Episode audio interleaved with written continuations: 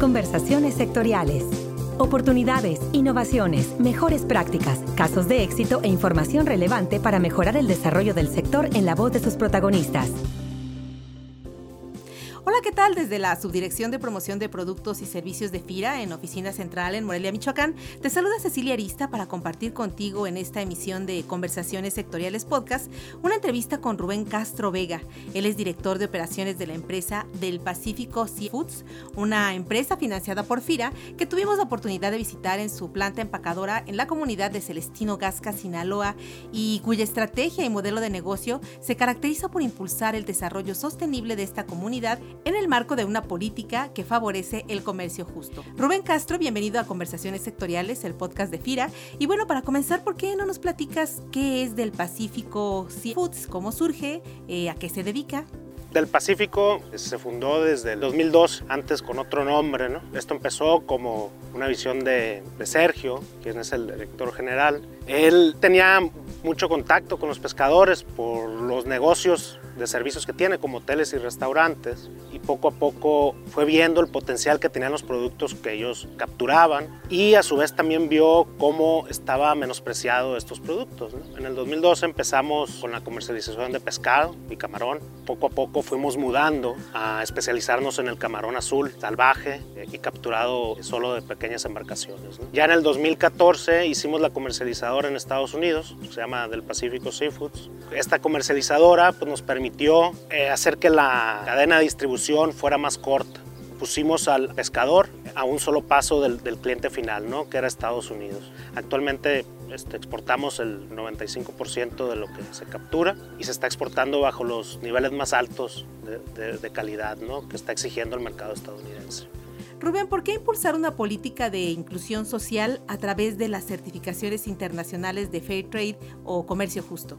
No, digamos que la filosofía, o bueno, el estándar de Fair Trade más bien se acomoda con la filosofía de la empresa, en la que estamos seguros de que el pagarle lo justo a la gente por su trabajo y su esfuerzo, pues le brinda beneficios a la misma empresa, ¿no? Ya en temas de de lealtad, de productividad, nos permite acceder a otros mercados. Hay una tendencia en el nivel mundial, ya no es nada más cómo saben los productos, sino de dónde vienen, qué se hizo, si esto está dejando algún impacto en la sociedad que es explotada, ¿no? que es un principio básico de la sustentabilidad, que la derrama económica, que el dinero se quede en el pueblo de donde se está explotando el recurso. Genera una lealtad, pescador porque ellos reciben un trato de empresario a empresario. Les da seguridad de que se les da el mayor precio posible por su trabajo eh, y su trabajo se valora como lo que es, ¿no? Un producto de talla mundial, ¿no? Como lo es en este caso el camarón azul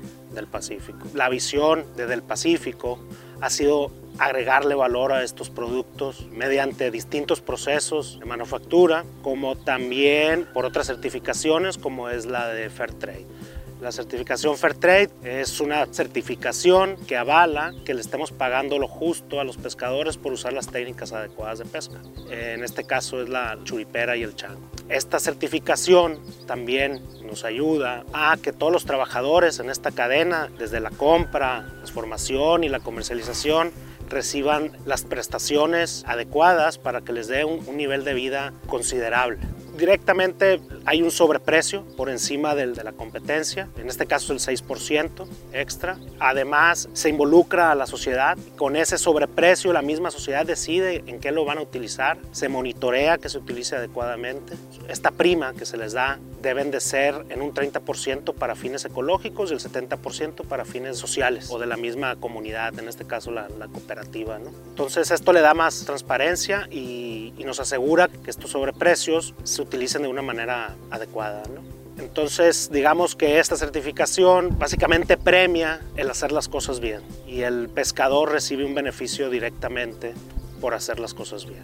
Rubén, ¿qué les exige la certificación? ¿Cómo se garantiza que el proyecto sea sostenible?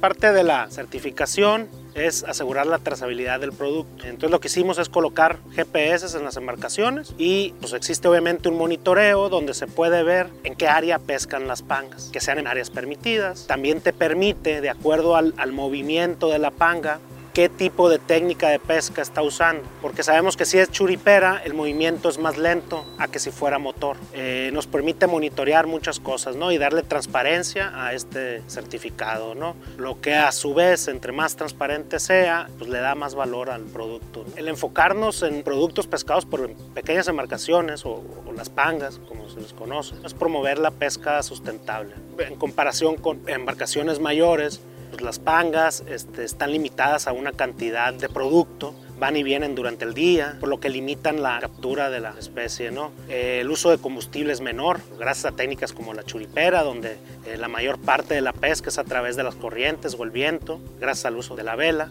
El dinero lo recibe directamente la persona que habita el pueblo que estás explotando. En el caso de embarcaciones mayores, las 15 toneladas que recaba un, un barco, pues se lo termina quedando el dueño del barco. Esas 15 toneladas, si las distribuyes a embarcaciones menores, pues llega a mucho más gente ese dinero, pues, ¿no?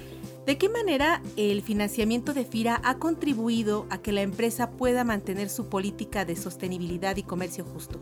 Creo FIRA ha sido parte importante de este proyecto. Hemos recibido apoyo desde un principio, han creído en nuestros proyectos, ¿no? nos han ayudado a la hora de acceder a capital de trabajo, nos ayudan a, a promover nuestro proyecto con diferentes instituciones bancarias, nos permite acceder a más producto, no, yo creo que no nada más en la pesquería, en las zonas rurales o campos pesqueros en este caso, todo lo que se cosecha es de calidad mundial, ¿no? Y creo que no se le ha dado el valor en México que se le está dando en otros lados. Eh, entonces proyectos como del Pacífico hacen eso, a ese mismo camarón que antes te lo pagan en 100 pesos, pues gracias a, a, a certificaciones eh, hace que se les pague a un precio mayor al, al productor, ¿no?